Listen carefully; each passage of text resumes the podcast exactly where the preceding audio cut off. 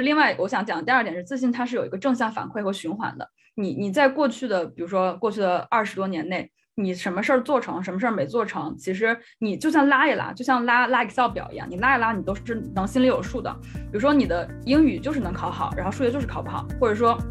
你在人际交往上确实有一定的欠缺，但是你的考试或呃或者说你的这个对事情的认知和学习能力都非常强。你你在这件事情上的正反馈会会积极的引导你去在这方面做更多的尝试和探索。所以我是找到了。我自己的正反馈的，所以我会可能看起来是一个比较自信的人。大家好，欢迎来到 Harris Radius，一档由芝加哥大学的学生与校友和朋友们畅谈人生、事业与生活的播客栏目。我是主持人诗琳。最近呢，我叫上了自己在芝大这么多年结识的各位既有趣又有货的朋友们，推出了新一年度的职场茶话会分享系列。我和在全球各行各业中从事着多元事业的浙大校友们一起聊聊，如何探索自己、结识师友、创造丰富的生活。职场茶话会第十七期，我邀请到了 Ashley。Ashley 本科毕业于外交学院，研究生毕业于芝加哥大学公共政策学院 MPP 学位，目前在国内某理财子公司，啊担任权益研究员，覆盖医药健康和新消费领域。那 Ashley 呢，在本科及研究生期间，其实进行了非常多的职业方向的探索，从同声传译啊，到联合国啊，到在美国智库管理咨询，再到创业公司等等。那从 Harris 毕业之后呢，Ashley 成为了一名买方研究员。下面呢，就请收听我和 Ashley 的长谈。我本科是在那个外交学院读的英语国际问题和经济学的这个双学位，然后我是这三年内其实是在做同传。呃，也是拿了那个人事部的二级口译证。当时的一个大三的时候的一个 choice 是去外交部，后来是因为各种各样的原因，然后我没有去，就选择放弃了这条这个 career path。后面去了这个 UNDP 这个 China office 去做了半年多的成 assistant deputy country director。你可以理，大家可以理解为高管助理。就大家很多人，我看到小红书上很多人会说啊，去联合国实习是什么体验啊？我体验过，我体验了大半年，而且我还体验的不是一个普通的实习生，我是跟着他。中国他有三个，就 UN 整个在中国有三个纽约过来的 senior senior management，然后我是跟着他第三那个 management 做了半年，他其实主管了中国 UNDP 的三个项目条线和那个 media 呃和这个 fundraising 这部分，所以跟他走南闯北当他的跟屁虫当了大半年，包括也也是跟比如商务部谈判啊，在云南的扶贫项目啊，还有等等的一些，然后在 UN 这边做完之后，我就申请了这个呃我们 U Chicago Harris，然后去去 Harris 念了 master。在去 Harris 念 Master 之后呢，我在第一年什么实习都没有做，我就认认真真学习，把我们的各种 Core Courses 和第二、第三个 Quarter 的时候，我上了四门课，全是 Python 和 Finance。那一学期基本上就不是在写作业，就是在写作业的路上。所以第一年没有实习，然后再认真学习。第一年的暑假是在芝加哥有一个智库叫 Chicago Council Global Affairs 做实习。当时我在这个智库呢，也没有。做 research 的实习，因为大家可能会理所当然认为我们去 think tank 可能要去做 research 嘛，但我其实本人不是一个特别就是 paperwork 的人，就不是一个呃 research driven 的人，但是我很喜欢研究，但是我觉得与现实脱钩的研究可能对我的吸引力不是特别大，所以我就去这个 council 做了 corporate relations。他们作为一个 NGO，是靠这个各个 corporate 和 individual 就 high net worth individual。的 donation 去去支撑他们的正常运营的，那我其实是去帮他 manage 各种就是他的这个 donation 和和这个 partnership 的相关的东西，就是 support 这个东西。然后在这边待了三个月，后来是在 fall quarter 的时候，因为我暑假在芝加哥实习的时候，同时也上了课，所以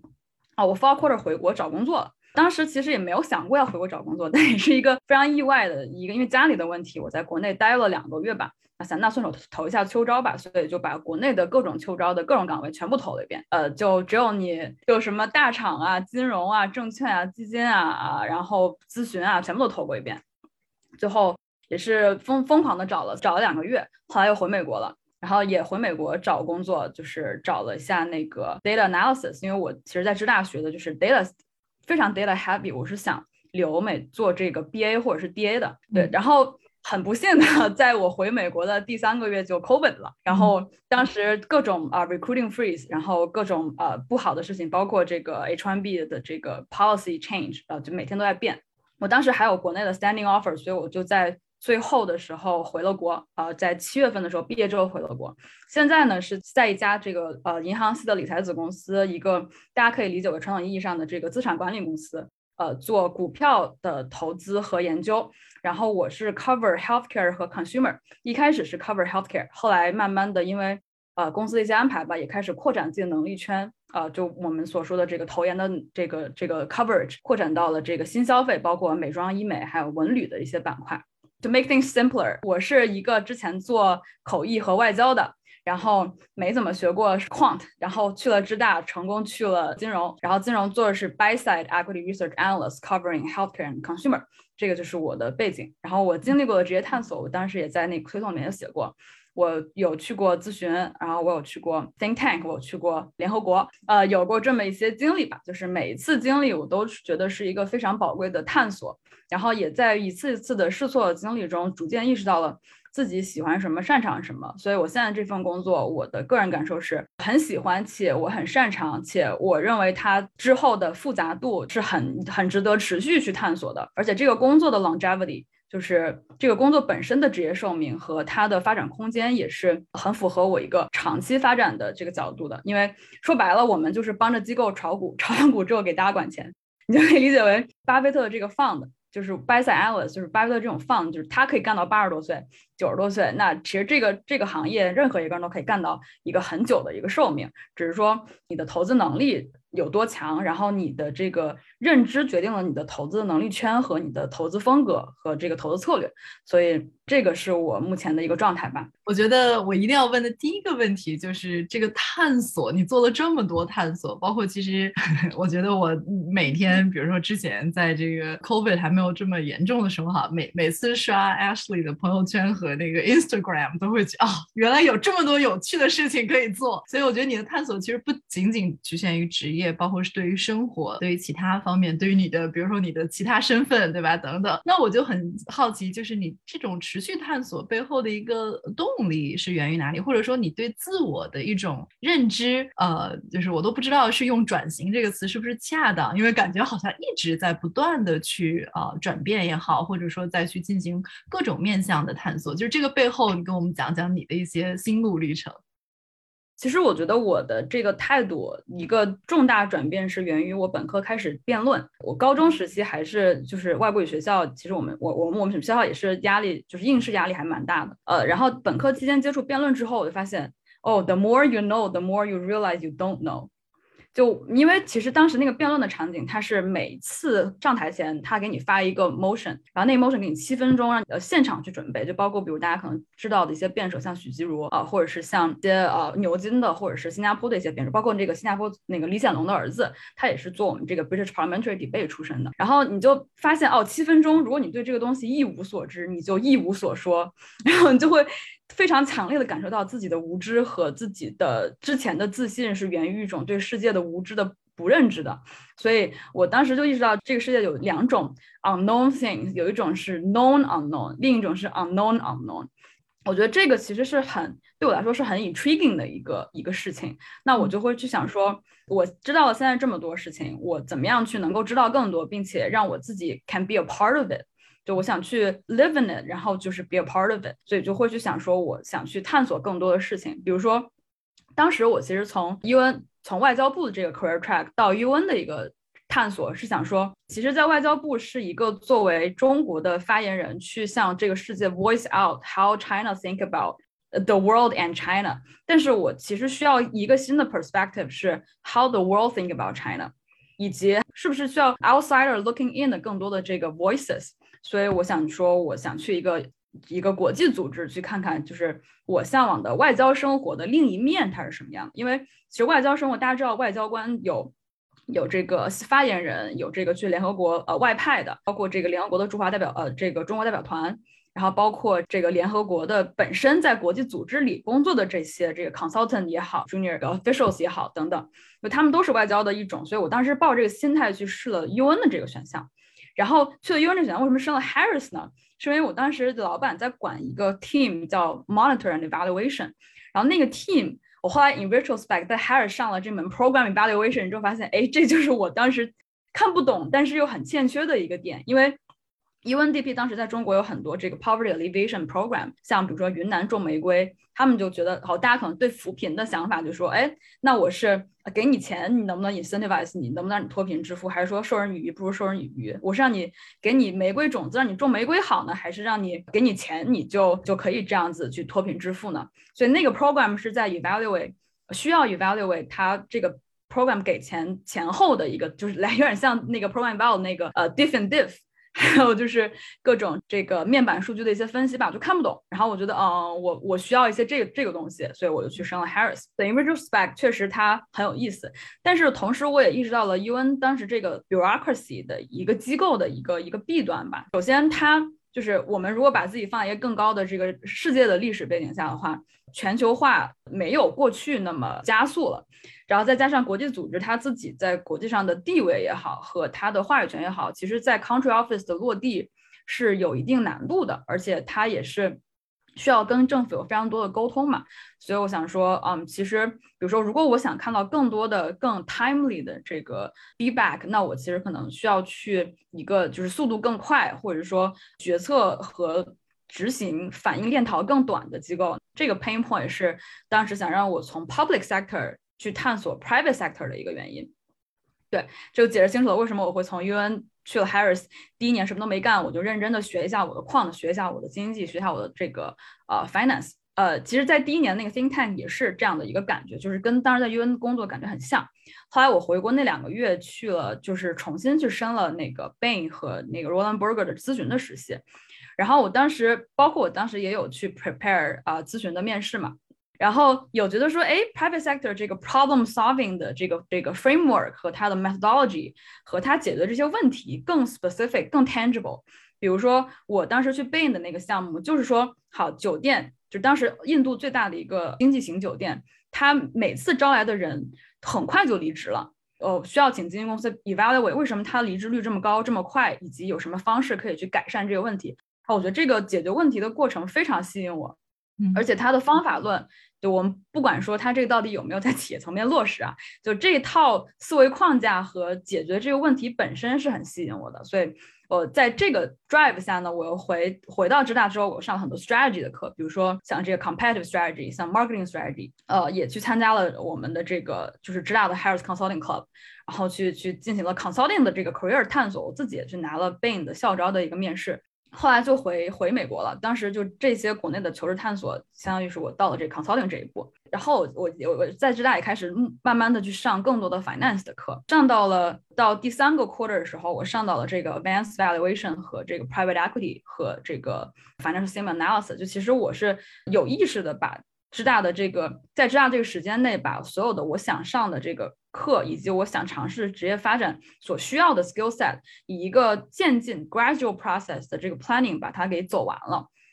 这过程中，就每次我上课都会有萌生一个 新的想法，因为但这个想法本身为什么我会有这么多想法，这是另外一个问题，可能跟性格有关系，因为我是一个。Typical ENTP person，就如果大家知道 MBTI 的话，ENTP 是一个 typical debater person，那就是你的想法会很多，但你可能不会每件事情都非常落地。你可能有一百个想法，只有只能落地了十个。但我就是会不断的萌生这种一百个，就很多很多的想法。所以有想法我就会去试，而且我的就是行动力很强，我会去很快的就说，哎，那如果我想试一下 PE，那我就找一个看能不能面一个 PE 实习。这个探索的过程，从两个原因来讲吧，一个是性格问题，再一个就是我发现了我有很多不知道的事情，而且我很好奇。这也是，比如说大家在 面试的过程中可能会被不停问到的一个问题，是说 What do your friends think about you? Giving five words to describe you。然后我可能就会觉得，哦，我就 like motivated，然后 doer energetic，然后然后这个 debater 啊，还有就比如说这个 outgoing，就是会有这么一些词吧。嗯，对，这些就是我会想去不断去探索我能做的事情的边界和我到底能能成我我想和我能成为一个什么样的人。很好奇，那在这个过程当中，因为可能之前我记得可能也有朋友们在茶话会上有问到，那你会不会有这种，比如说一个是有一些自我的 doubt self doubt，或者就是比如说这件事情能不能成，就是一些这种对于自己精力上的分配，包括你做这么多事情，其实咱们刚刚也讲过，那面试官可能也会问你说。你跟我说一下你的 storyline，对吧？你自己怎么去真正的把自己的主线串起来？所以就是，呃，当然这个肯定是跟每个人的性格啊、pattern，包括你整个你是怎么 make things work 都不一样。但如果让你去总结，就是在这个过程当中，呃，你个人认为说，如果当开始有出现自我怀疑的声音，或者担心自己忙不过来，对吧？需要 prioritize，那这个时候需要自己怎么去调节也好，或者怎么去寻求支持？呃，这个问题还挺多的，我来拆分一下。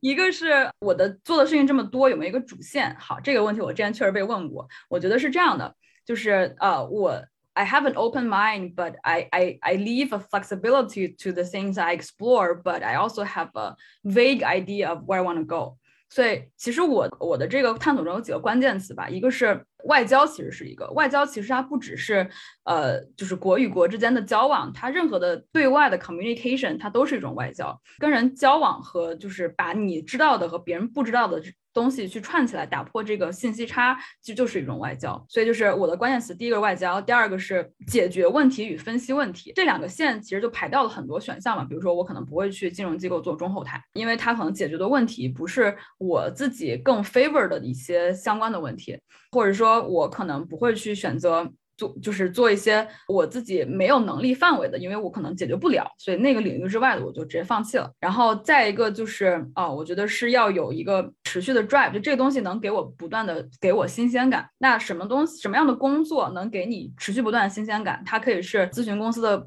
每三个月换一次的项目，它可以是我现在做的二级市场股票的日新月异的一些信息和股票的变化。它也可以是这个世界，你需要去 follow 很多变化中的这个人际关系也好，等等的，就是这个新鲜感对我的刺激对我来说是很重要的。所以这工作有没有新鲜感，其实也排除了这个世界上可能百分之八九十的工作 对我来说。所以你是一个拎出主线 narrow down 的一个过程吧。所以我会留一定的 flexibility，但同时也知道自己喜欢什么和不想要什么，这是第一个。然后第二个是怎么，刚申姐问到怎么去分配精力。你可以在一开始 plan 你的这个想做的事情的时候，你可以伸出不同的触角，你可以做一个八爪鱼。但是对一件事情付出十分精力去了解和付出九十分精力去做到和做好是两完全两个维度的事情。但是人人可能都会去 calculate 这个沉没成本和你的一个结对结果的诉求吧。比如说，呃，我可能同时想要好的成绩、好的社团和好的这个职业探索，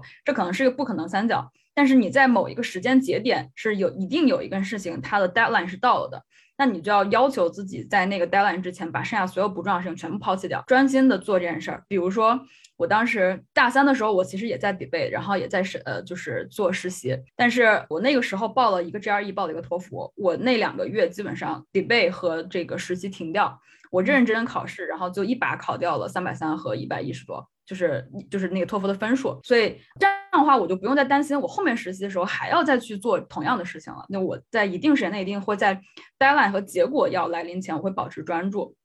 所以这个是你精力分配的问题。但这个前提是什么呢？你要意识到你的你对这件事情的诉求是十分、六十分还是九十分？很多人眉毛胡子一把抓，失败的问题在于你不知道这件事情你需要努力到多少才能成功。比如说你在知大。你 econ 考一门 A，对于我这样呃 stats 吧，stats 考一门 A，对我这种没有学过 stats 的人来说，我需要付出一百二十分的努力。但是比如说考 AP 的 A，对我来说可能三十分努力就够了。就我需要对自己的能力边界和这件事情付出的努力的阈值有一个预判，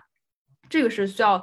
建立在对自己很了解情况下做出来的，然后再去对一个就是重要但紧急事情进行一个这个 prioritize。嗯，对。然后再一个是自信。就是你会会不会在这个事情做之前产生怀疑？这个是有，我觉得是呃，从从内在跟外在两个因素可以说。内在的话是，有的人他会在做事情前想很多，有的人是不会，他比较 bold，也比较 reckless。我是属于比较 bold 那种，就我就是胆子非常大。我可能会在这件事情有三十分的成功概率时候，我就会去做了。但可能最后我做做做成了六十分，或者是只有五十八分，也没及格。但是我做了。那有的人会觉得说，如果这件事儿我没做成七十分，或者没做成一百分，我就不想做了。对，这个可能有可能是性格决定，也有可能是后天改变的。所以我会在这件事情有三十分概率的时候，我就去把自己逼到一个能做到六十分的概率去。比如说，我当时其实，在这种咨询没有没有什么，就是因为国内清北复交本科，大家其实都这个求职教育和实际实际背景都很好嘛。我当时在国内其实没有做这些事情，但我在大研二的时候开始做咨询求职，我觉得我好像有这个。debater，呃，debater 可以 transferable 到咨询上去，但是我可能需要更多的准备，所以我就会让那段时间内啊，我去疯狂的去练 case，然后也拿到了面试，就是这样一个过程。另外，我想讲的第二点是自信，它是有一个正向反馈和循环的。你你在过去的，比如说过去的二十多年内，你什么事儿做成，什么事儿没做成，其实你就像拉一拉，就像拉拉 Excel 表一样，你拉一拉，你都是能心里有数的。比如说你的英语就是能考好，然后数学就是考不好，或者说。你在人际交往上确实有一定的欠缺，但是你的考试或呃或者说你的这个对事情的认知和学习能力都非常强，你你在这件事情上的正反馈会会积极的引导你去在这方面做更多的尝试和探索。所以我是找到了我自己的正反馈的，所以我会可能看起来是一个比较自信的人。有的人呢，他是会一直在补自己的短板，他不会承认自己的长板，他非常强。但是我就属于啊，我知道我有短板，但是我同时也认为我的长板是一个是一个比较优势，所以我会在我欠缺的时候去补短板，但是需要展现自己的时候去突出我的长板。然后这个也是我可能就是自信的一个来源吧，一个正反馈。最后一个问题，石林姐刚问的最后一个问题是怎么去获得你的支持？我觉得有几个要点，一个是 find the right person to help you at the right time。这是两个很重要的问题。就第一个是你向上管理的人，你要选对。比如说，我现在可能去想想进这个咨询公司，你去找一个 consultant，在你面试的你还没知道什么什么 case 怎么做的时候，你找他非常不合适。因为第一他很忙，第二你连这些 A B C 都没有搞清楚，你找他纯粹浪费他的时间。对，这就是你找错了人 at the wrong time。但比如说你 like all prepared。然后你就是需要一个人，他可以在你简历环节给你一个 referral，那这个人就找的非常合适，他就只需要一个轻轻的 push 和轻轻的一个 nudge，你这件事儿可能就成了。然后再一个是你要找对人，比如说你在你在想去，比如说你想办一个这个 forum，然后你想去找到 I'm not just let's just assume Ray Dalio，对吧？你想让 Ray Dalio 当你的这个论坛嘉宾，你可能 five degrees of separation 你是能找到他的，但是你。可能需要绕几个弯才能确定谁能帮到你，那你可能要在对每一个人都去，就是去找到他认可你的部分，然后让他在这个时候去帮助你。对，所以我觉得 find the right person at the right time 这个在向上管理的时候非常非常重要。不要在你不该找一个人的时候去贸然的找一个人，这样的话其实会影响非常影响你的 first impression。对，然后再一个是合理利用杠杆，这个是金融概念，但是也是一个我觉得是一个人生信条了。就是每个人的能力跟精力都是有边界的，你如果能够拿杠杆去撬动，这个杠杆可以是人脉，可以是可以是钱，然后可以是社会资源，可以是你的呃，就是可以是 everything。你只要能用杠杆去帮你把这个关迈过去的，你就可以合理的加杠杆。对，这个我觉得没有问题。对，然后再一个是怎么去获得支持吧？你要让别人看得到你的 potentials，这个其实也是呃，大家或者是你的你的这个 resolution，就他他必须要知道你做这件事儿是呃有很强的动机的，这样他才会有意愿去帮你。然后最后再总结一下，呃，就是我的正反馈的形成吧。我觉得这也是我看过 r a d a l i o 的那个 principle 非常受用的一句话，就是 pain 加 reflection 才是 progress，因为。桥水本身的 culture 是就是呃 radical transparency，你必须要对自己的错误和痛苦非常的坦诚，然后积极的去反思。只有能剖析自己，敢于剖析自己了，才能去产生进步。这其实也是二级市场，就是股票行业一个大家就以好的股票行业的分析师和投资者一个常就是必备的能力，因为你股票上亏了钱，你犯的错就是实在亏的钱。然后你不可能去不直面自己每次错误的交易，你只有反思了自己错误的交易，才能尽量避免下一次犯同样的错误。而且人都是可以通过训练和这个调整去不断螺旋式上升的。所以我有一个看法是，就是其实你的人生就像股市一样，你人生的线是往上走还是往下走的，其实你就可以看你每次在失败和。跌倒的时候，你的那个回调，就是股票 K 线的那个回调，它有没有低过上一次的低点？你上次就上次犯大错时候那个低点，如果你那个摔倒的位置比你上次高，那其实你的人生还是整体向好的，所以你要对自己有自信。特别好，觉得有特别特别多，我们可以深入去在 remind 和跟大家去进一步分享。其实每一个 bullet point 下面，我觉得都有特别多的直接的体验。希望这期的 Harris Radius 对你有所启发。说了那么多，不如就从现在开始，从一个行动开始做起。我们下期再见啦！